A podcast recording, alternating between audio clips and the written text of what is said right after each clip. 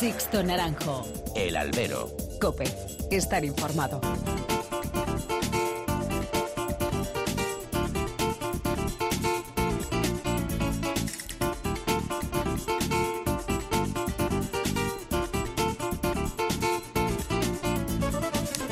¿Qué tal? Muy buenas y bienvenidas a esta nueva emisión del Albero, a la cita con los toros que tenéis todas las semanas aquí en cope.es. Recibido un cordial saludo de quien nos habla de Sixto Naranjo en nombre de todo el equipo que realiza este programa. Pues sigue muy tranquilo el mundo del toro por estas fechas, y como si con la finalización de la temporada hace un mes más o menos, eh, todo el mundo hubiese querido desconectar durante un tiempo de la vorágine de la actualidad, del trabajo y de los planes de futuro de cara al próximo año. Solo las rupturas de apoderamientos filtradas pero sin confirmación oficial o los cambios mínimos que se están produciendo en la parte media-baja del escalafón están alterando ese descanso. Esta semana solo Pamplona, a través de su Casa de Misericordia, ha alterado esa calma chicha, pero con tan poco eco como su inalterado elenco ganadero para la próxima temporada. Las mismas ganaderías que se anunciaban para 2020 y que por culpa de la pandemia se respetaron para 2022 se volverán a ver en los Sanfermines de 2023. Lo que ha funcionado no se ha tocado y me parece bien. Las combinaciones entre ganaderías de tinte torista junto a las elegidas por las figuras ofrecen un toque de variedad que además siempre viene refrendado por el trapío que da la cabecera de cada camada que aparece por el ruedo pamplonés. También la Fundación del Toro de Lidia ha presentado sus cifras de este 2022, un total de 46 festejos taurinos repartidos en 18 provincias distintas. Corridas de toros, novilladas, festejos de rejones y hasta festejos populares, organizadas con la colaboración de distintas administraciones regionales. El circuito de plazas de tercera categoría se ha reforzado con la celebración de todos estos espectáculos, como también se ha revitalizado esa lista de toreros postergados, el escalafón novilleril, caras nuevas del mundo del rejoneo y hasta la oportunidad para unos recortadores que de no haber sido por la apuesta de la Fundación por este espectáculo no hubiesen tenido la oportunidad de darse a conocer más allá de sus fieles pero de desagradecidos está lleno el mundo y, como dicen en mi pueblo, de donde no hay, no se puede sacar. Estas cifras vienen también a ratificar la subida de festejos taurinos respecto a los últimos años, algo lógico después de la pandemia y de la eliminación de restricciones de público en los cosos taurinos. También ha influido la apuesta de Morante de torear el centenar de corridas de toros este año, con el consiguiente aumento de festejos en este circuito menor de plazas. Pero la pregunta es, ¿ha sido un espejismo las cifras de este año con todos esos condicionantes? O es una tendencia para el futuro más cercano? La respuesta a estas preguntas las tienen los empresarios taurinos y ciertas figuras que deberán tirar del carro el próximo año. Veremos si todos optan por el conservadurismo y el cortoplacismo que da el dinero seguro y fácil o hay una apuesta para que estas cifras continúen creciendo en 2023. Comenzamos.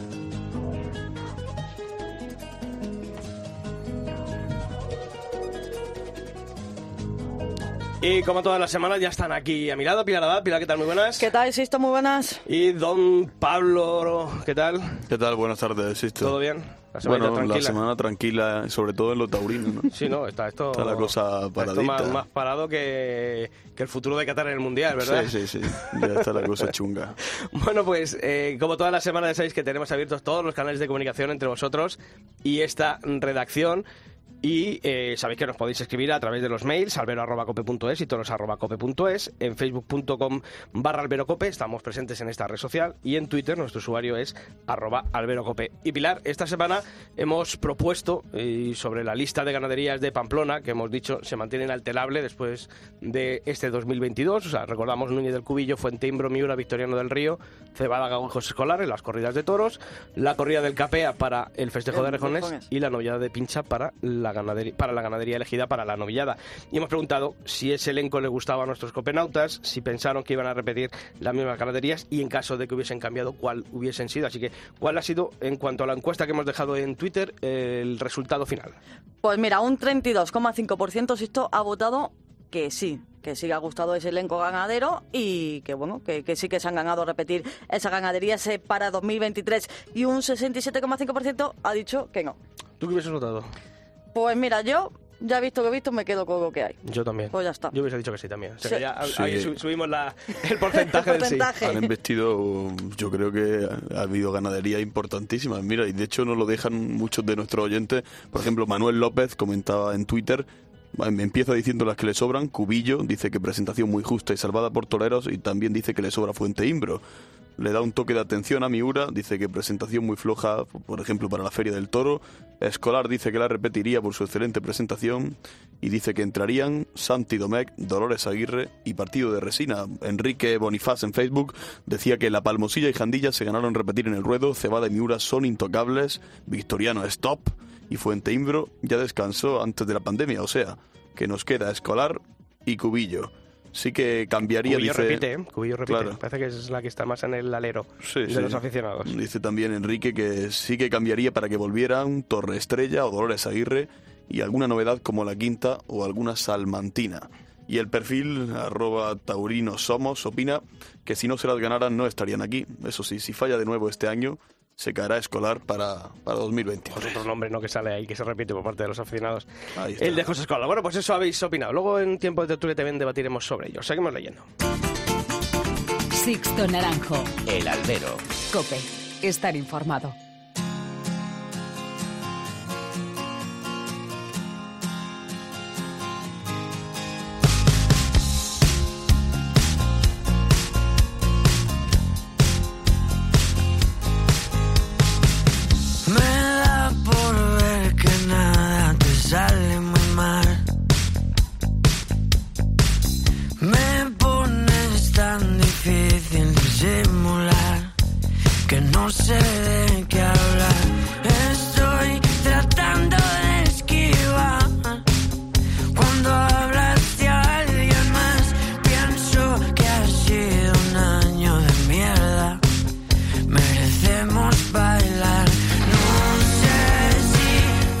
Semana, esta nueva edición eh, del Albero, la queremos eh, comenzar hablando con uno de los empresarios de éxito de esta temporada. Él logró eh, contratar a José Tomás en una de sus dos actuaciones este año en Rodos Españoles. Eh, entre sus manos también ha tenido distintas plazas de, responsabilidad. Ha sumado una nueva de cara al año que viene y sobre todo también es apoderado de varios toreros, entre ellos Emilio de Justo. Así que ya sabéis, supongo que de quién nos estamos refiriendo. Alberto García es el director ejecutivo de Tauromoción. Alberto, ¿qué tal? Muy buenas. Hola, buenas, Cristo. Oye, yo mm, quería disparar así rápido y de primeras, eh, un poquito por plantear la situación, porque bueno, en estos últimos días, semanas, se está hablando mucho ¿no? de la situación empresarial. Eh, ¿Sigue siendo rentable ser empresario taurino, Alberto? Bueno, pues la verdad que, en estos momentos eh, a nosotros nos están saliendo los números muy bien. La verdad que no podemos quejarnos sí que nos está siendo rentable, sí. Hmm. Desde tu punto de vista, ¿cómo ves el, sector empresarial taurino a día de hoy en el, en el mundo del toro? ¿Se está comenzando después de, estos años de pandemia a ver la luz? ¿La situación todavía está siendo un poco precaria? Eh, ¿Cómo lo ves a nivel general? ¿Eres optimista de cara al futuro? Bueno, pues yo creo que estamos viendo como, como está yendo mucha gente joven a los toros y eso nos hace ser optimistas de cara al futuro, desde luego que es importantísimo, que, veamos interés en la gente joven. Eh, desde luego que hay muchas cosas que hacer, hay mucho trabajo que hacer por delante, porque, bueno, pues nos siguen cerrando plazas.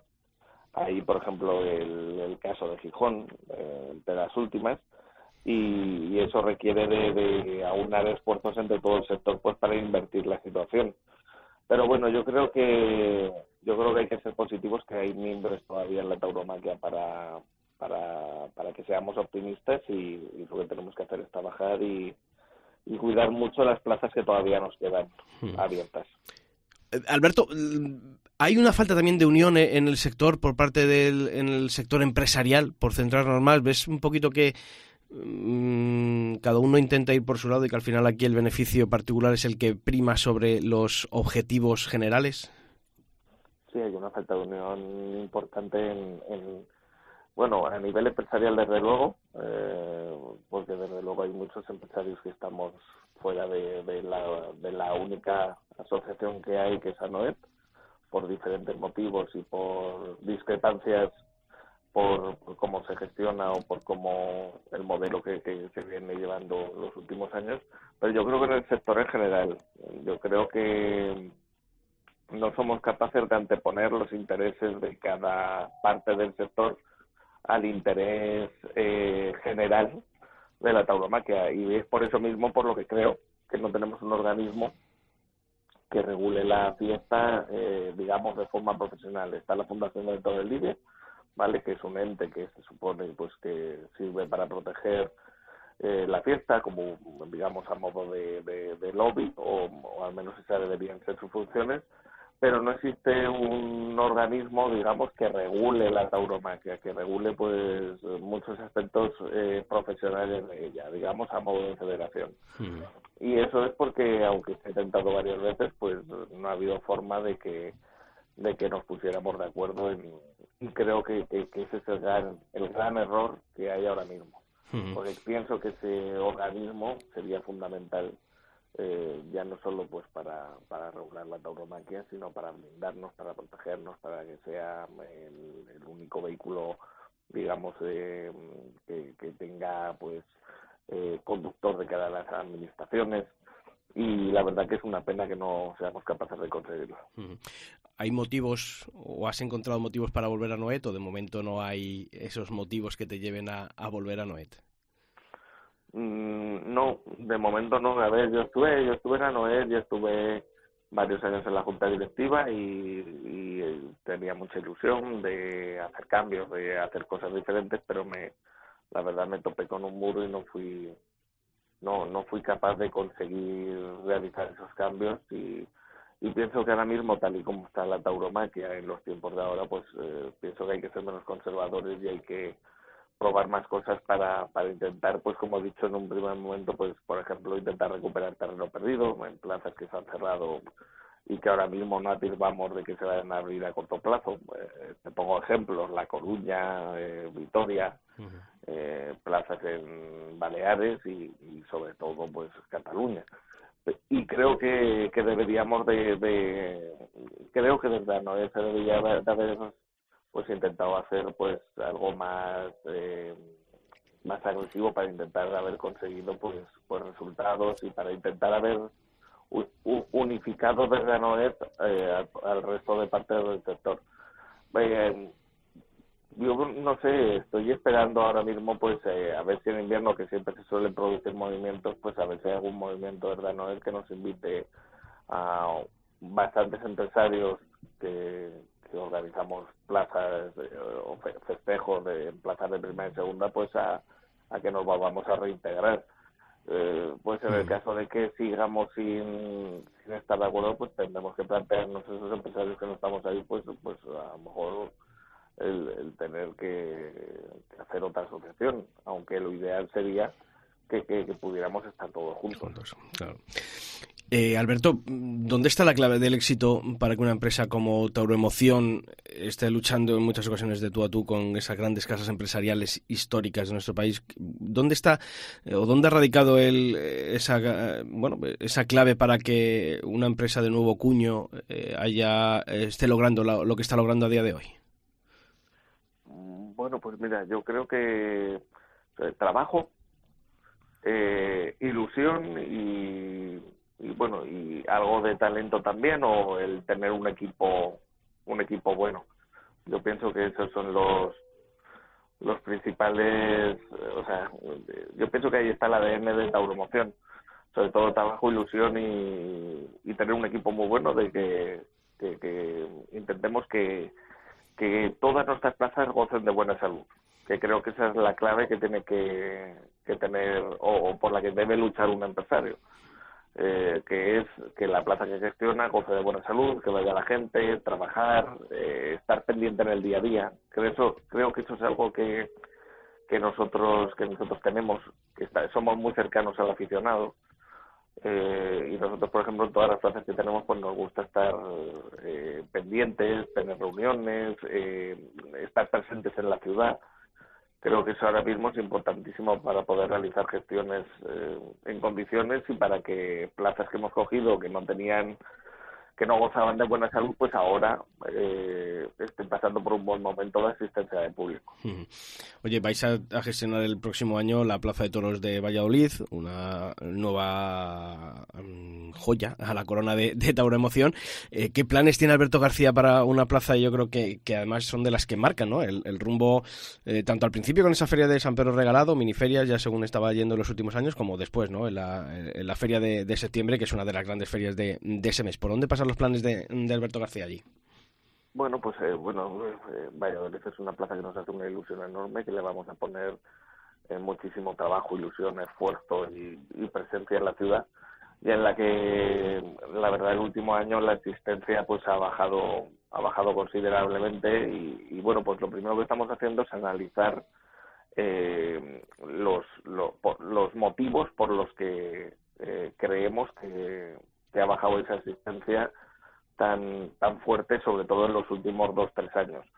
Eh, luego lo que estamos haciendo ahora mismo pues es eh, reunirnos con las diferentes instituciones y aficionados, periodistas y demás para escucharlos y para saber eh, también de primera mano cuáles son los motivos que ellos creen que por los que ha bajado la asistencia en los últimos años y eh, ya estamos empezando a hacer un estudio pues para recuperar eh, pues el esplendor que, que una feria tan importante como la de Valladolid tuvo hasta hace hasta hace bien poco. Eh, creo que, que, es una plaza muy recuperable a corto plazo. Creo que es una plaza que, aunque, como repito, los últimos años la asistencia han sido la mejor, pero pienso que, que se puede recuperar pronto porque todavía tiene un nicho de afición importante y una categoría que, que, que no ha perdido. Entonces, pues ahora clave es recuperar abonados, el abono desde luego ha caído picado en los últimos años y en muestra está que los carteles a lo mejor más flojos eh, ha habido unas asistencias muy muy muy muy bajas. Y eso significa que, que ha bajado mucho el abono. El concepto de abono se ha perdido. Y ahí pues vamos a tener que ver varios factores pues como el de seguramente subir un poco el toro. Yo no te digo de repente llegar y echar el toro de Albacete eh, que, tiene una tradición, pero sí que creo que hay que cuidar eh, el toro que sale en, Valladolid, o al menos eso es lo que nos están diciendo pues pues la mayoría de aficionados y, y demás que, con los que estamos hablando y, personas relevantes de ahí. Luego, pues también vamos a tener que ver qué, estrategia marcamos eh, en los precios de los abonos para intentar aumentar el número y sobre todo yo lo que creo también y lo que están demandando allí es eh, ilusión, un cambio también en los carteles, eh, intentar salirnos del Sota Caballo Rey, eh, de la ganadería lo mismo, y presencia en la ciudad. O sea, que vean que allí se está trabajando, que, que se realizan presentaciones de carteles en condiciones, de que vamos a recuperar los premios de la feria, pues pienso que esas pequeñas cosas que a lo mejor hay gente que no le da importancia, como por ejemplo el hacer una gala de presentación de carteles en condiciones, creo que eso es un evento social que le va a dar de fuerza luego a la, a la feria. Y todas esas cosas pues las vamos a hacer desde, desde el minuto uno y yo estoy convencido que, se van a notar los resultados este mismo año, ya, 2023. Alberto, hay dos plazas este, este invierno que van a salir a concurso, además también eh, en Castilla, como son eh, las de Burgos, donde habéis estado eh, hasta esta temporada organizando, Soria, que también en su día estuvisteis. Eh, ¿Tauromoción va a presentarse a estos concursos? Burgos sí, Soria no. ¿Cómo, cómo va a ser esa, esa apuesta?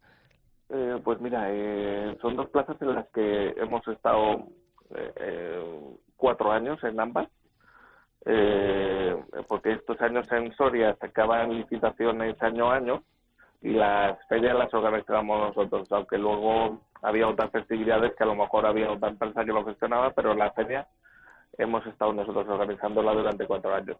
Son dos plazas en las que eh, la cogimos en, no en a lo mejor tan mala situación de asistencia como estaba en Valladolid, pero creo que las hemos potenciado todavía bastante en estos cuatro años. Creo que está yendo a los toros más gente que nunca en Burgos y todavía lo mismo. Eh, hemos hecho muy buenas relaciones en la ciudad y la verdad que si los concursos salen de forma lógica en la que se pueda mantener el trabajo que hemos hecho, de forma en la que pensamos que sea rentable para la empresa, pues nos vamos a presentar seguro. Oye, eh, te vas ya en estos días rumbo a, Colombia, Feria de Cali. Eh, ¿Qué se os sigue llevando a, organizar una feria como la de esta colombiana de, de Cali el próximo mes de, diciembre? Esa apuesta en un país y en un momento tan complicado como este. Eh, ¿Por qué esa, esa apuesta, Alberto? Pues, pues, pues la verdad que es una apuesta fuerte. Me voy mañana ya y y me voy a pegar un mes y medio allí, eh, pasando las navidades lejos de mi familia y de mis amigos. Y bueno, pues mira, eh, la verdad que yo cogí Cali eh, con muchísima ilusión. Eh, creo que era un proyecto muy muy bonito, eh, pero la verdad es que me encontré en una situación muy compleja. Eh, primero por la pandemia, que vino cuando ya habíamos cerrado el acuerdo y nos condicionó mucho, sobre todo el año pasado, que fue nuestro primer año, porque cuando, mira, cuando llegaba la feria todavía venía la variante Omicron y bueno, pues pues fue muy difícil organizarla, la verdad, fue, fue muy complicado. Y bueno, y este año no va a ser no va a ser fácil tampoco porque la situación económica allí con el con una inflación brutal y el dólar y el euro disparados eh, a niveles históricos respecto al peso colombiano que se está depreciando una barbaridad, pues pues pues hace que también sea muy difícil. ¿Que, ¿Por qué por qué hemos seguido? Pues pues mira, yo creo que porque, porque el año pasado adquirimos un compromiso tanto con la junta directiva que, se, que, que lleva en la Plaza de Toros y que son súper aficionados, incluso han sido ganaderos y, y, bueno, pues pues la verdad es que tienen mucha ilusión en, en que se sigan manteniendo los festejos en Cali pero sobre todo aquí tenemos un compromiso con la afición. El año pasado la verdad que eh, artísticamente la feria fue un éxito brutal y bueno pues eh, decidimos este año con continuar sabíamos que iba a estar el tema difícil había unas elecciones por medio y ganó el que el que menos nos interesaba pero bueno, hemos salvado, hay, eh, hay que ser positivo, hemos salvado el primer envite que, que querían prohibir la tauromaquia, que la verdad que era que era difícil el tema porque porque no éramos muy positivos y, y se ha salvado un match ball importantísimo para la tauromaquia en Colombia. Y bueno, pues la, la verdad que estoy ilusionado. Yo pienso que en la feria va a haber un par de días con muy buenas entradas. y, y bueno, y y vamos a ver si tenemos la suerte de que artísticamente salga del nivel del año pasado. La verdad que el cartel de Talavante, Emilio de Justo Reyes, espero que haya un entrador importante. eh, la verdad que ha sido un contratiempo lo del tema de Victorino grande porque la gente tenía muchísima muchísima ilusión sobre todo después de la corrida histórica del año pasado que fue brutal pero bueno eh, al final el cartel eh, con la ganadería de Rincón que el año pasado indultaron un toro y fue muy buena corrida, pues pues queda también atractivo y creo que luego hay alicientes con Ferrera, con, con Marco Pérez, con creo que creo que la feria tiene alicientes para que la gente responda, aunque yo creo que van a ser dos días los que va a haber una entrada más fuerte. Has hablado de, Emilio de Justo. Eh, ¿Os habéis sentado a hablar del próximo año? Eh, está todo el mundo con el tema, bueno, ¿recuperará esa intención de, de lidiar seis en solitario, las ventas el domingo de Ramos? ¿O vais a apostar por, bueno, pues una buena colocación después en la, en la Feria de San Isidro? Bueno, eh, a ver, no hemos querido desmentir eh, algunas publicaciones que ha habido porque, eh, a ver, él en una entrevista que tuvo en un acto en Salamanca eh, con un periodista, con Javier Lorenzo, eh, en una de las preguntas que le hicieron a, a Emilio fue si a él le gustaría eh, en un futuro eh, repetir y matar seis toros en Madrid.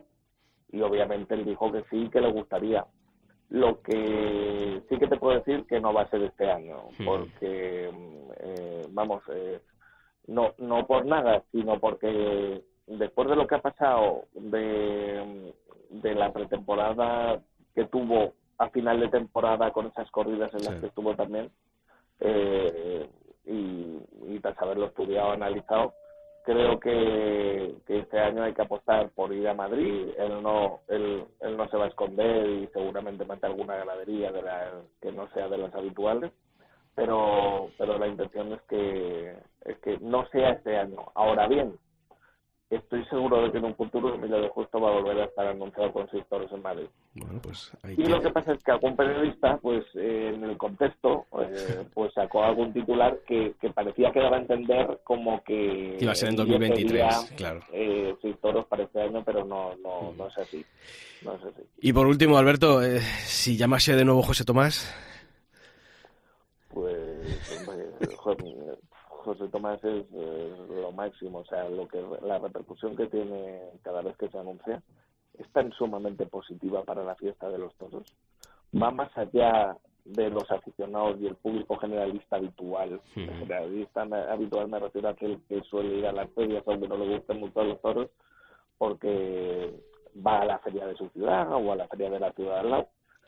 Tan importante para la fiesta que José Tomás siga toreando que, que yo desde luego pues eh, haré mi obligación que es llamar, ofrecer lo que tengo y cruzar los dedos a esperar de que me toque la lotería y que decidan me ofrecen una de mis plazas. Es súper importante y ojalá por el bien de la fiesta él esté eh, animado, esté bien físicamente, anímicamente, psicológicamente, pues para, para anunciarse una, dos, tres, diez, las que quiera, pero que, que siga toreando sería súper importante. Alberto García, director ejecutivo de Tauro Emoción, darte la enhorabuena por lo conseguido este año y desearte toda la suerte, buen viaje y que sea un buen fin de año este 2022 y que la suerte también nos acompañe en el año 2023. Un fuerte abrazo. Muchísimas gracias, Sisto. Un abrazo muy fuerte. Sixto Naranjo. El albero. Cope. Estar informado.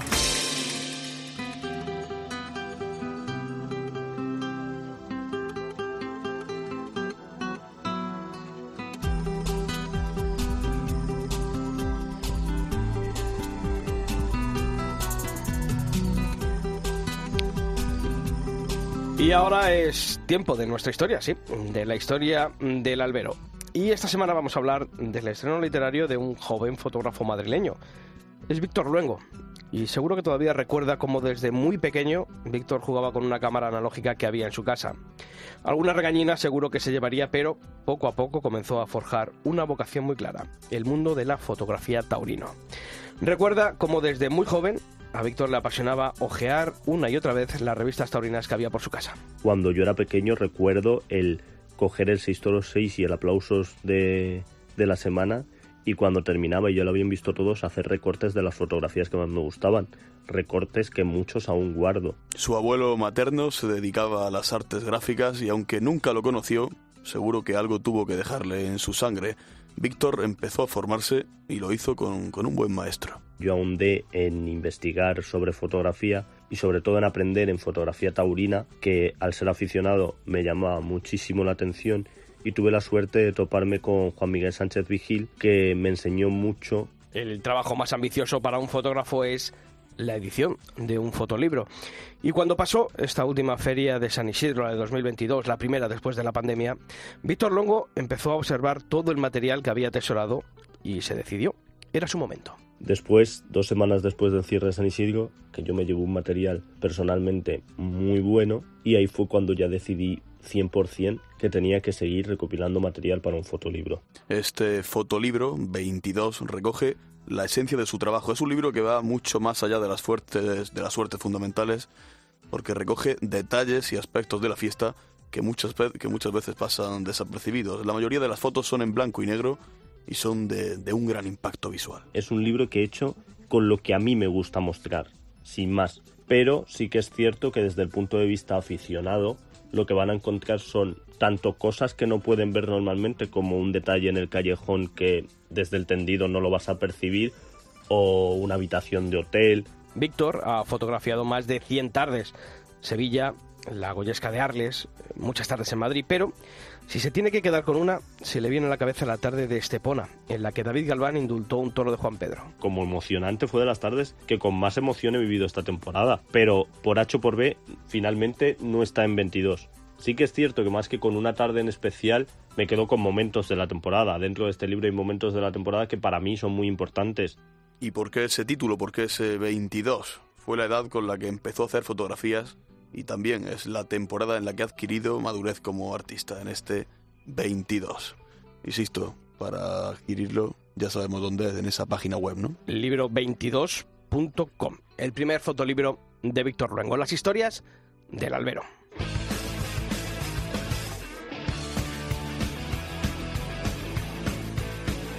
Sixto Naranjo. El albero. Cope. Estar informado. Palabras más o menos ayer me decían Palabras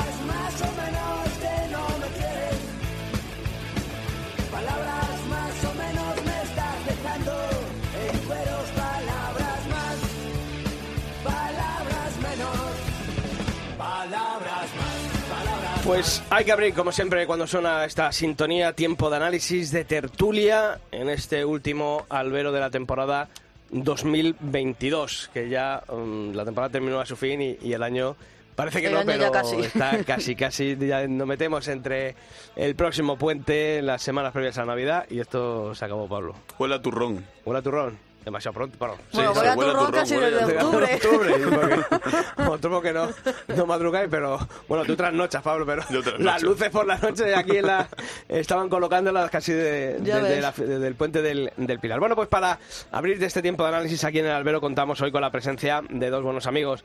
Desde Copa Albacete está Lorenzo del Rey. Lorenzo, ¿qué tal? Muy buenas. Hola, ¿qué tal? Pues aquí estamos, al pie del cañón siempre. ¿A qué huele por Albacete? Huele ya a, a entregas de trofeos que se están dando ya. Eh, siempre nosotros nos vamos adelantando rápido y en noviembre se suelen empezar a dar ya esos trofeos, no los oficiales, que luego se dará de ayuntamiento, junta de comunidades, que eso suele ser pues, por el mes de febrero, pero sí, ya se va ya se va sacando y extrayendo. El caso es reunirse y gambitear un poco, ya sabéis aquí cómo somos. Efectivamente. Oye, que en Madrid también gambiteamos, como tú dices, ¿eh? José Vega, el autor del blog El Libro del Arte y buen aficionado. ¿Qué tal, José? Muy buenas. ¿Qué tal? Muy buenas a todos. ¿Vas a ir a ver este jueves al Juli a la Asociación del Toro o, o no te dejan? pues me gustaría ir, ¿eh? Fíjate, fíjate, me estoy pensando, porque esas son las que me gustan, las que son cañeras. Pero hay, hay Algún una- titular dejará, ¿no? Digo yo. Hombre, digo yo, ¿no? Algo tendrá que decir el Juli, ya que viene y da la cara, que está bien que dé la cara. Está bien que los toreros que muchas veces decimos están escondidos, lo decíamos la semana pasada aquí. Claro. Oye, que aparezcan por este tipo de actos, ya que muchas veces luego al final a las recogidas de premio van los primos, el, el guardián de la finca o, o cualquiera que pasa por allí. Y aquí a la radio ya te digo yo quién viene. Yo también. de, eso ya, de eso ya ni te hablo, pero por lo menos con los aficionados, a mí me parece que bien que todos los años, oye, el año pasado Morante, este año Morante, Juli, mm. estén ahí dando la cara, ¿no? Y sobre todo, eh, también por parte de la, de la Asociación del Toro, eh, mostrar que no solamente van a ser sus toreros, eh, van a llevar a sus toreros predilectos, ¿no? Sino también, a lo mejor, a esas figuras que creo que pueden hacer buen tándem. Luego, además, como aquello es un foro libre, pues luego te puedes encontrar cualquier cosa, ¿no? Será interesante. ¿Decía José? No, no, que de eso se trata, porque al final, por mucha crítica y tal, pero bueno, de eso se trata, de ver diferentes puntos de vista, porque si hay tertulia solo para pasar la mano, la mano por el hombro, pues se, se hacen aburridas, ¿eh? Pues sí, la verdad es que sí. Bueno, hablando de, de Madrid, hablando de, de lo que está por venir el próximo año, eh, vamos a recordar las palabras que ha dicho hace unos minutitos aquí en el, en el albero Alberto García respecto a su poderante, a Emilio de Justo, y siempre no está sobrevolando desde, bueno, está sobrevolando desde que casi que ocurrió el, el, El percance, percance. eh, esa posibilidad de que en el año 2023 Emilio de Justo volviese a repetir fecha, gesto de encerrarse con seis toros, pero él, él lo ha dejado claro. y tras haberlo estudiado, analizado, creo que, este año hay que apostar por ir a Madrid. Él no, él, él no se va a esconder y seguramente mete alguna ganadería de la, que no sea de las habituales. Pero, pero la intención es que, es que no sea este año. Ahora bien, estoy seguro de que en un futuro Emilio de Justo va a volver a estar anunciado con seis toros en Madrid. Pues ahí está el titular, ¿no? En 2023 no va a haber encerrona de Emilio de Justo como muchos pensábamos y esperábamos. Oye, por un lado yo también lo veo lógico, ¿eh? Después de, del año que ha pasado, ¿vale? Que, oye, se intentó, pues af- desafortunadamente no salió bien. Yo creo que también es lógico que, no sé si será el torero, si será el apoderado, si será un poco todo las circunstancias, que a lo mejor esperen un año más o un tiempo más, porque a lo mejor, oye, quizás en otoño te pueden sorprender con el anuncio ¿no? de los seis toros, porque yo creo que también el torero, aunque esté recuperado, pero yo creo que también necesita un tiempo, ¿no? Y más ahora que, aunque la reaparición, ahora vienen estos meses duros de invierno, en los que tampoco se torea, aunque siguen entrenando, pero me, ref- me imagino que hasta que de nuevo empieza otra vez la temporada y de nuevo vuelva a pisar, es que eh, a yo creo que la sensación es también, tiene que medirse, es que ¿no? va, a me ser, imagino. va a ser un poco empezar de cero porque Por esta eso- pretemporada que ha hecho desde Almería para acá, Yo creo que esta pretemporada, como dice, yo creo que a él le ha tenido que servir mucho, porque no es lo mismo quedarse Sí, claro. eh, ese, paréntesis absoluto ya hasta la otra temporada. Sí, yo si creo que servirte, yo creo sirve. que esa sensación a él le ha tenido que servir muchísimo, ese ponerse otra vez delante, sobre todo en lo que es una plaza. Y yo no descarto incluso, es verdad que hemos- lo hemos escuchado las declaraciones de Alberto, pero alguna gesta tiene que haber, algo tiene que haber. Emilio de Justo no se va a quedar no se va a quedar Sí, en su pero, casa. hombre- Madrid lo espera como, el- como el que más. Yo creo, eh, Lorenzo, José, yo creo que es verdad que, como bien ha dicho Pilar y como bien ha dicho Pablo, está claro que, mm, que esos festejos le- vinieron bien. Pero yo creo también, yo no vi al Emilio de Justo que eh, vi o que teníamos visto antes del Antes, percance. Eso está claro. Eso claro. era imposible. Lorenzo. Claro, es que además, fíjate, esa reaparición en Almería, fíjate, os hago un, un inciso, ¿no? En Albacete ni siquiera se, se contó con él porque no lo no se terminó de ver claro por aquí, ¿no? Pero luego fue Cuenca, hizo esa mini temporada, creo que termina con 17, no ha llegado a la, a la- veintena de festejos, Sí, pero en pero un plazas... poco lo que lo que estoy diciendo, yo tampoco lo he terminado, eh, lo que he visto en vídeos, porque no he tenido la ocasión de verlo en directo, no lo he terminado yo de ver, claro, también es que no nos podemos olvidar del percance y, vía, y el vía crucis que ha tenido el torero, ¿eh? la recuperación ha sido durísima, o sea, tiene que ser, si para una un- para alguien de a pie, ¿no? ya sabemos lo de la pasta a los toreros y tal, pero si para un, eh, porque son, eh, yo digo yo, que son atletas, ¿no? Eh, de élite, ¿no? Si es difícil, imaginaos para un torero con esa carga, ese esfuerzo que, que requiere, ¿no? Yo creo que mm, yo también, yo también no estaría, yo a mí me hubiera encantado que se volviera a hacer una encerrona porque se nos quedaba a todos una sensación de el, el- se la miel, ¿no? Y decir, ay, me cago en la leche, ¿no? Cómo se ha quedado esto, ¿no? Que todo apuntaba muy bien.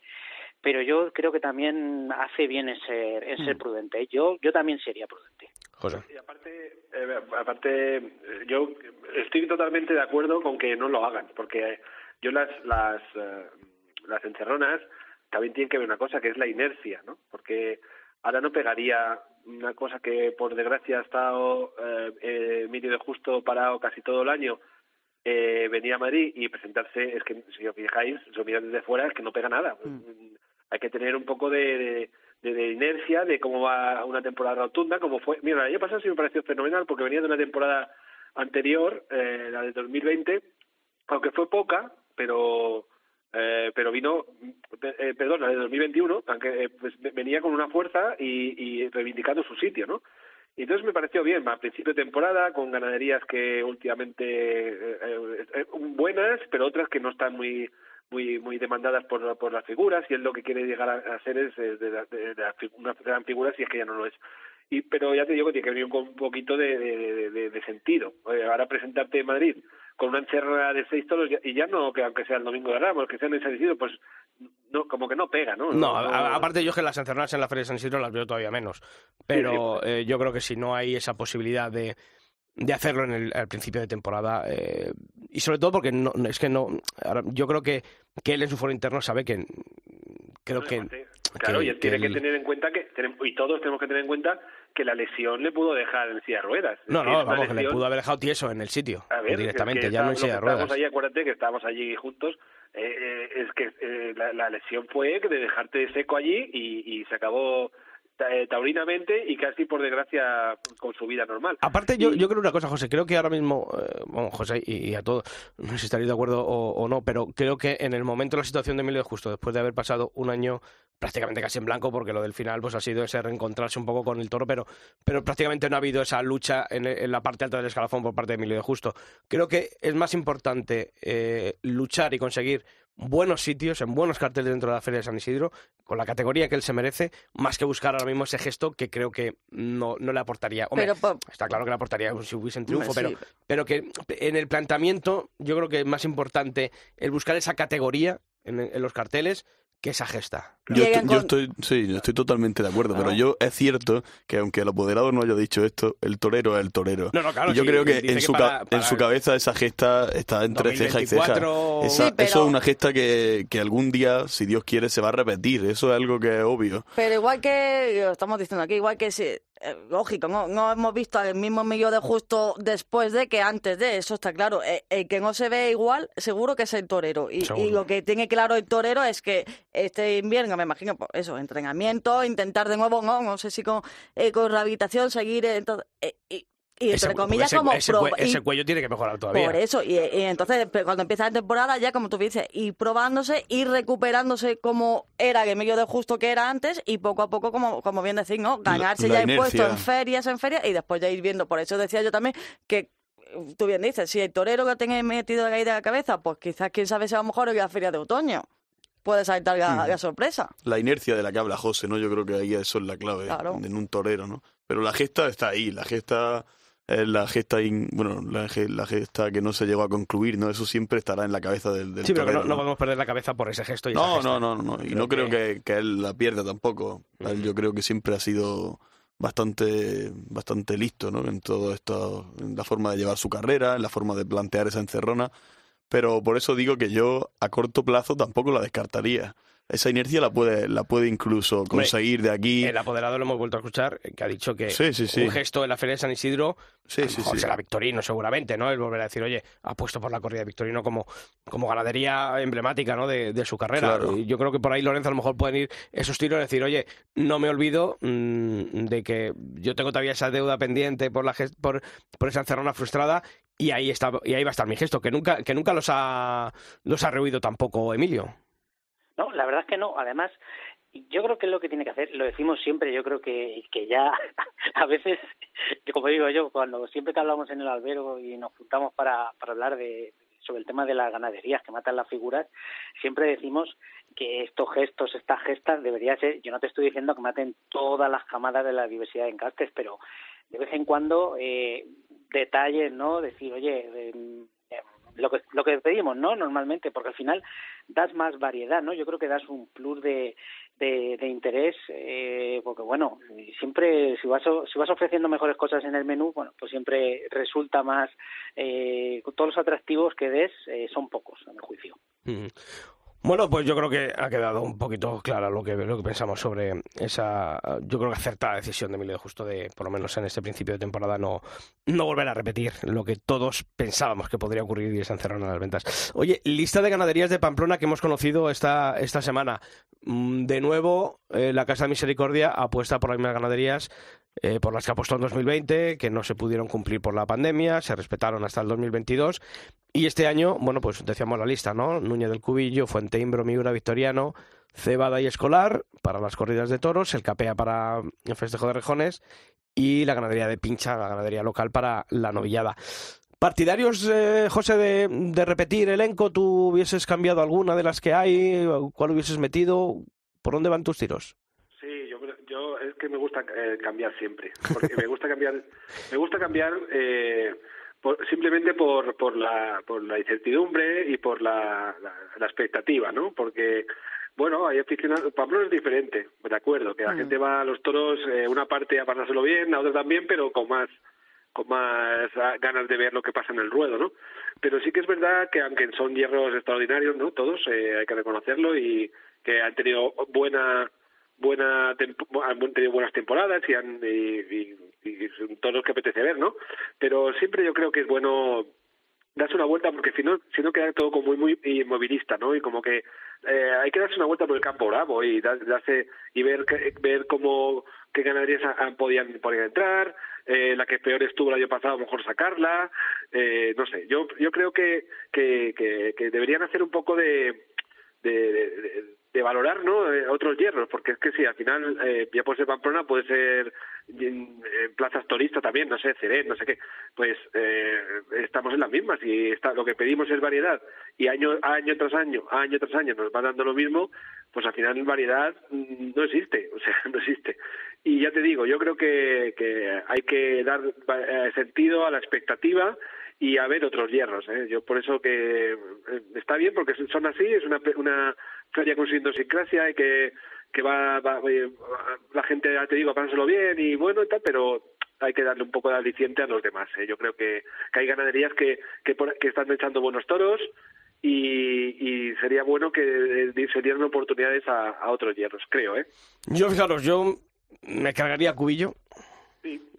y puestos ya también a Escolar. Sí, claro, pero sí, eh, lleva muchos años, ¿eh? Lleva muchos años. Eh, bueno, Cebada es un emblema de allí, que, hombre, Iba a decir yo bien, lo de ¿no? Cebada, y Miura, que lo Cebada y. Miura, pues son, son emblemas de allí. La Palmosilla ha, ha, esta- ha tenido dos años extraordinarios allí, los últimos. Pero es verdad que eh, Cubillo y, y Escolar, pues bueno, tampoco han dado el juego necesario, creo. Y podían darse una vuelta por el campo bravo, que seguramente, seguramente que, eh, es- que habría sorpresas y, y todo esto es en beneficio de la tauromaquia, porque si ahí salen, ¿qué pasó la Palmosilla? La metieron, todo el mundo diciendo, madre mía, la Palmosilla allí, y lleva Sí, dos años sí. que ahí fue, fue donde resurgió para, para mí, viendo una corrida encastadísima, con una fuerza tremenda, y ahora la queremos ver todos. Y antes, fíjate, acuérdate, acordaros vosotros de cuando hablamos de la Palmosilla. Por desgracia pasó en un bache, y cuando lo- eh, se anunciaba la Palmosilla es que pasamos de puntillas por ella. Mm. Pero yo creo que ese es buen, buen, buen escaparate para ver otros hierros. Lorenzo. No, totalmente. Yo iba a decir lo de Sisto, sobre todo lo de lo de Núñez de Cubillo. Yo creo que hay en, en. Yo creo que ya ahí la repetición ya chirría un poco más, ¿no? Escolar, bueno, pues podríamos debatirlo también, pero sobre todo Núñez de Cubillo. Yo creo que ahí podría entrar, se podría abrir un poquito. Tampoco puede ir cualquier ganadería en cuanto a la presentación, porque el toro de Pamplona es muy, o sea, es muy especial, ¿eh? Especial, es muy eh, se- seleccionarlo no es, no es tarea sencilla porque quieren un toro muy determinado, pero yo creo que sí se podría abrir un poquito eh, el elenco mm, para- y dar otra oportunidad. Yo, fijaros, eh, Yo- lo decía un comentario en, eh, que nos han dejado en las redes, ¿no? Me parece que era eh, Enrique, decía, alguna ganadería salmantina. Enrique Bonifaz nos, lo decía en Facebook. Eh, fijaros, eh, cualquier ganadería de la familia Fraile, ¿no? El Puerto, Enrique Fraile de, Valde, de, de Valdefresno, la propia Valdefresno, de cualquier ganadería de esas, sobre todo también por darle ese cariz y, y- y, eh, esa, esa apuesta por, por el encaste de Arasio Lizardo que, que no hay en esta, en esta Feria del Toro, ¿no? Yo creo que, no sé, por poner nombres, ¿eh? que yo, eh, pero creo que... Y Escolar es verdad que este año hubo un par de toros muy bien presentados, eh, tremendo, de un travío terrible, pero es una ganadería que, que no ha terminado de mm, conjuntar una corrida buena en, los, en estos años que... Lo que pasa que, bueno, eso del encierro que se volvía en los primeros años, acordaron, ¿no? Le, le ha dado un poquito de leyenda y ya se sabe que ahí también pasa como Miura, Es ¿no? que hay que jugar Es un poco con- Ahí está, es que- Miura... Incluso, incluso es que con cebada. tienes que jugar. si te eh, cargas a Miura es como te cargas un poco la esencia del como- Y encierro como decía la también. Lorenzo, que es un toro, claro, especial, que hay que- tienes que contar con el encierro y con, y con la tarde después, claro, con la corrida propia. Entonces, que es también un poco difícil, eh, pues quitar, como tú dices, un escogar, un Miura, ¿cómo va a quitar una corrida de eso si sabes que por la mañana en el encierro quizás pues va a tener ese, ¿no? Pero es verdad que es un poco el mito del encierro, pero yo el mito es que me da igual, la verdad. Me da igual que se giren cuatro toros, lo que me apetece es que invistan por la tarde, ¿no? Pero, pero sí, lo malo es que para meter esa ganadería hay que quitar alguna. A mí me, me dolería quitar a Escolar, la verdad. Y me dolería también quitar a Cebada y Cubillo lo podría incluso discutir. Jandí- no Jandilla. Jandilla para mí el año pasado me encantó. Con un toro, ya no me acuerdo a quién le tocó, pero un toro espectacular. Y, y el caso es ese, que siempre hay que... A mí el elenco me, me gusta el del año pasado y lo veo difícil, ¿no? Ese hueco para, para aparte lo la nuevo. Casa de Misericordia... eh, Es- es su lema, ¿no? Lo que funciona se funciona, repite. se ¿no? repite. Y, y ahora, eh, fijar, por ejemplo, la novillada, Claro. eh, están apostando por la ganadería de Pincha, la ganadería de allí de, de la tierra, ¿no? en Navarra. Pero acordaros la de años que, está- que estuvo lidiando allí Miranda de Pericalvo, ¿no? La, la ganadería salmantina con la novillada, eh, que era ya pues tan clásica como el- la procesión de San Fermín. Sí, sí, sí. Y, ¿Ves? Otra cosa que, que yo, eh, de toda la vida, no solo de ahora, he criticado un poco, ¿eh? Eh, eh, la, la ganadería de la novillada de San Fermín, que siempre, que sea año año tras año, como antes era eh, eh, este año pincha, pues antes era las, demás, hasta Santa Fe también fue muchos años, me parece, y y bueno, desde ahí te- creo que también podía dar una oportunidad a, a, a otras, a, otras- a otros hierros, porque ganaderías de, de, de novillada, de, que se especializadas en novillada, eh, acorda- hay muchísimas y que funcionan extraordinariamente bien. Una, no sé, la quinta, bien, yo qué sé. eh, eh, tal. Y cuanto a los ganaderías, como decíamos, joder, Joaquín Nú- eh, Cu- Núñez del Cubillo, pues hombre, ya lleva unos años en San Fermín que tampoco ha sido una cosa. Y hay ganaderías por ahí, yo No, qué sé, no. Pedraza de Yeltes podría ir también. Eh, que, que si hablamos de presentación, pues fíjate, Pe- Pedraza, que, el Pilar, por ejemplo. Sí, no también, Sí. mira, una ganadería para figuras también podía, Claro, claro, podía entrar. efectivamente. sí. Bueno, pues yo creo que también le hemos pegado otro repasito a. A ganaderías y Pamplona. también hay que decir que el cartel de rejones también se sabe, ¿no? De Sí, no, claro, obviamente ya no, no lo dijo aquí ganadería, Diego sí. Ventura y ya, pues también, ¿no? Es el sota caballo y rey de, Exacto, de por eso, como no cambia, pues... Qué desgracia, la verdad. Eh, oye, hablamos también en el editorial el, el tema de... Eso me lo, me lo proponía Lo- Lorenzo eh, el otro día cuando hablaba para, para cerrarle, ¿no? En su actuación en, en esta tertulia. Eh, las cifras de que ha, que ha arrojado la temporada de 2022, obviamente, después de la pandemia estamos viendo una curva ascendente desde el año 2020. Ah, Está, está ayudando, eh, aunque algunos no lo quieran ver, los eh, festejos organizados por la Fundación Torredelia en colaboración con distintas administraciones regionales. Está también, obviamente, la apuesta de Morante de la Puebla de torear eh, 100 corridas este año, que ha hecho que muchas plazas y muchos pueblos hayan apostado por una corrida de toros cuando antes, bueno, pues incluso a lo mejor no había ni, ni esa corrida de toro ni, ni, ni un festejo menor. ¿Creéis que esto ha sido un espejismo, que esto estamos viviendo unas cifras artificiales, que de aquí a unos años vamos a volver a las cifras anteriores a, la pandemia, que esta curva va a empezar a descender, o, sois optimistas y, pensáis que no, que esto es una tendencia que ha comenzado después de la pandemia y que se va a mantener? Yo, considero, por ejemplo, mm, que es mm, complicado el fenómeno morante. Hablo del fenómeno morante como, en otras ocasiones ha pasado con muchos otros toreros. El hecho de decir, morante viene esta feria a mi pueblo. El hecho de decir eso implica que si en la siguiente feria no viene, puedo decir, Morante no viene a esta feria a mi pueblo, no voy a los toros, porque paso. Y es verdad que puede generar ese efecto rebote. Solución, que vaya otra vez Morante a su pueblo, o si no va Morante, que vaya Tomás Rufo si esta temporada es triunfador, o que co- como en otra época iba a Ponce, ¿no? Yo considero que mm, los toros son un espectáculo en el que las figuras tienen que ir a los pueblos, y lo, y lo considero así.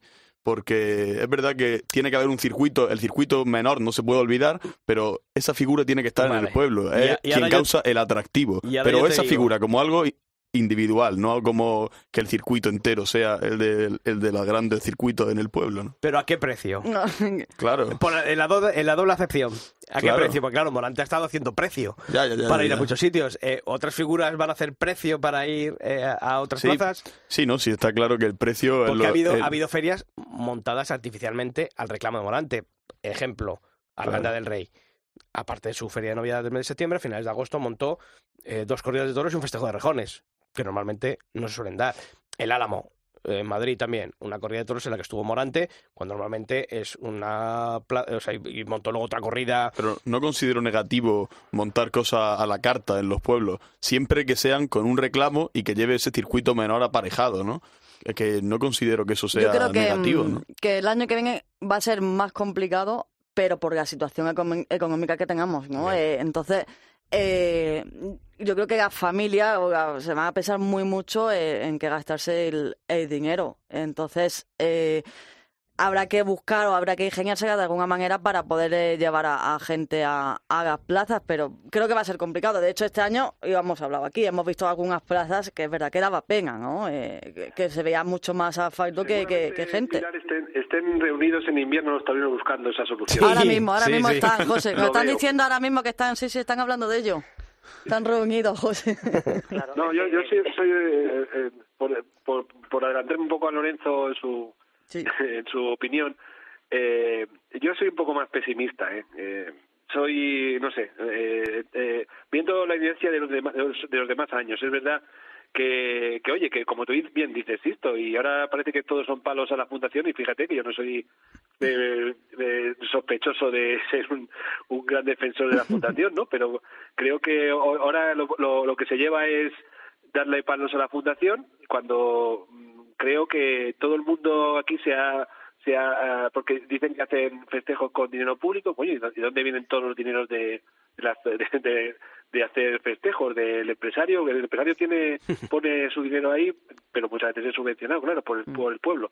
Entonces, eh, ha, ha venido muy bien esos festejillos que ha, que ha ido haciendo, esas- esos seriales, eh, y luego, como bien decís, lo de Morante ha sido un, un hito eh, que yo me quito el sombrero ante él, eh, de ir a, a los a, la- a los pueblos eh, y a las, a las ciudades más pequeñas, a plazas de tercera categoría, para intentar levantar esto. ¿Qué pasa? Que eh, eso antes funcionaba porque la sociedad está más taurinizada. Mm. Ahora la sociedad está poco taurinizada. Entonces, como bien dice, como bien, bien habéis, habéis dicho ahí, eh, cuando no venga a lo mejor la figura con los dos de, la, de la comarca, pues le va a ser difícil a la persona que el año pasado se gastó 180 euros en dos entradas, eh, volver para ver a los dos, los dos de la comarca más un torero un poco más, más con menos con menos caché, ¿no? Que, que Morante.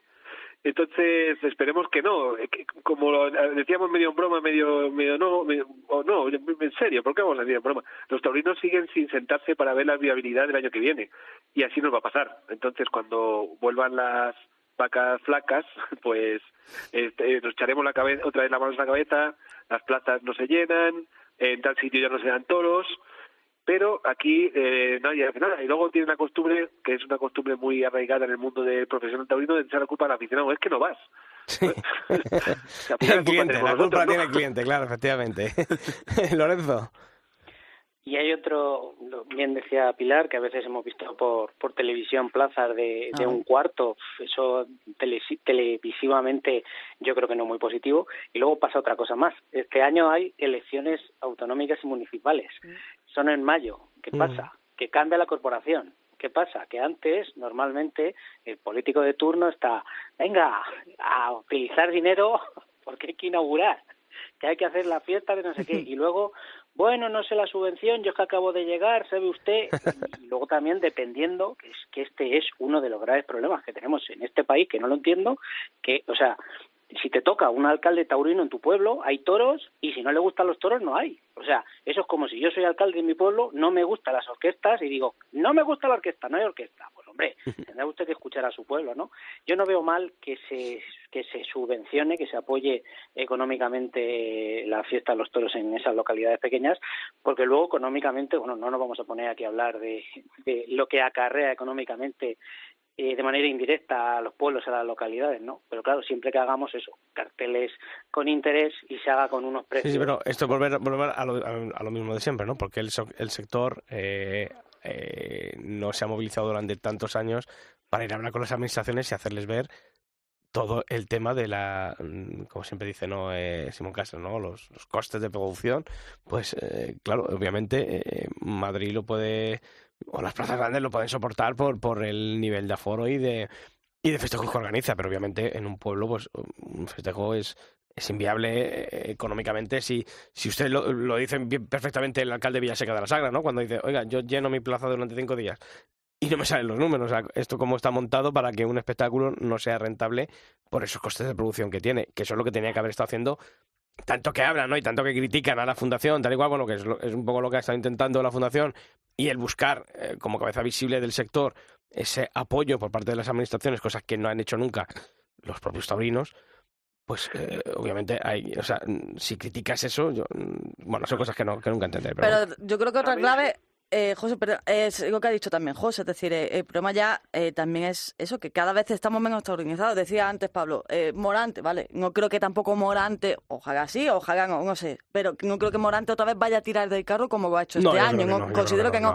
Pero decía, decía Pablo, Tomás Rufo, eh, yo yo creo que me voy a callar ahora mismo o me voy a cualquier sitio y le pregunto a la gente eh, quién es Tomás Rufo y te digo yo que en el 90% de la gente, o sea, no, me refiero a que, eh, claro, lo- no, no, no vamos a esperar que sea Morante que tire de carro, tampoco vamos a esperar que se haga otras grandes figuras, porque si no lo han hecho este año, no creo que el año que viene lo vayan a echar. Pero- Pero si tampoco se sabe, ni se da a conocer, ni se hace esa propaganda, esa publicidad, también de lo que hablamos siempre, en que se conozcan los nuevos valores, pues claro, hasta el final es la pescadilla que se muerde la cola. No, decía Tomás Rufo como un torero, pero, Sí, pero no, es no, cierto que lo decía si, por ejemplo, triunfara en las primeras no, ferias, pero si sabemos lo o que como, como ha hecho este año, claro, ¿no? Un- pero, Pero- pero, pero la figura, lo que decía yo, es que tiene que ir al pueblo. Ese es el sistema que yo creo que hay que, que hay que crear, ¿no? Aunque, aunque sea deficitario, buscar que no sea deficitario, pero ahí está el problema de la historia. José.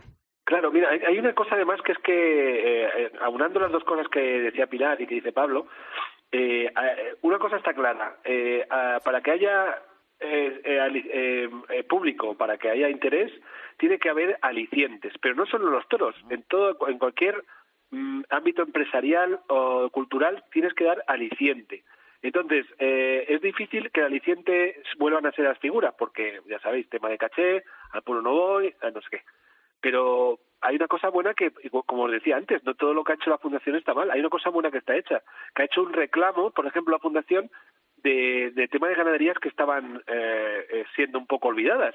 Y estamos viendo eh, en sitios que estamos viendo eh, buenas corridas de toros. Entonces, eh, No, no, aparte de eso, ha sido la única entidad a la que los, las administraciones públicas han abierto las puertas.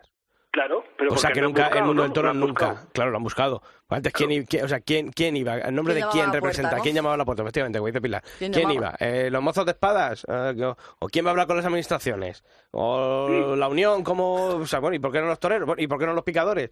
No, por, por fin ha habido un, un ente que, que, que ha ido o que ha tenido una interlocución y, y además obteniendo resultados. Eh, Claro, mira, yo por ejemplo, en en mi zona, las, las, las novilladas que hizo al principio y, y tal, yo no había visto, por ejemplo, plazas como Anchuelo aquí y tal, de, de cuando hizo la Copa Chenel, que empezaron las novilladas, nunca he visto la- esa plaza tan, tan, tan llena de gente joven, Mm. en la plaza del pueblo llena, eh, la gente comiendo, tomando ahí una copa después, un ambientazo de miedo. Entonces, eh, eh, eso es lo que, que- es lo que lo que lo que hacer que, que la fundación no lo hace. Pues eh, ella hizo una cosa muy buena, que hizo un estudio de qué se podía hacer para llevar a la gente ahí.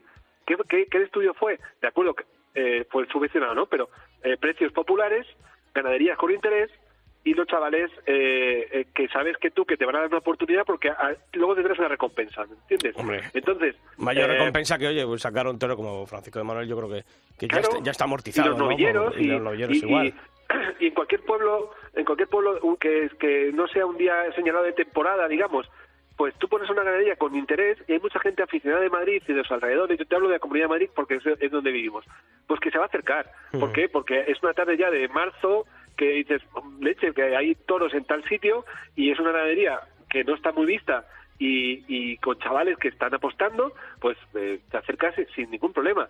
Ahora, eh, si llevas la ganadería de siempre, que sabes cómo va a salir, que el, torero No, que, es mm, que va entonces pues, para- para a ver eso- si puede sacar un par- pues mira, no vas. Y a Porque 70 encima dices que euros. Y a 50, 70 euros, 60 claro. No vas. Bueno, chicos, que ha sido un placer haber estado una semana más aquí junto a vosotros hablando de toros. Lorenzo del Rey, un fuerte abrazo.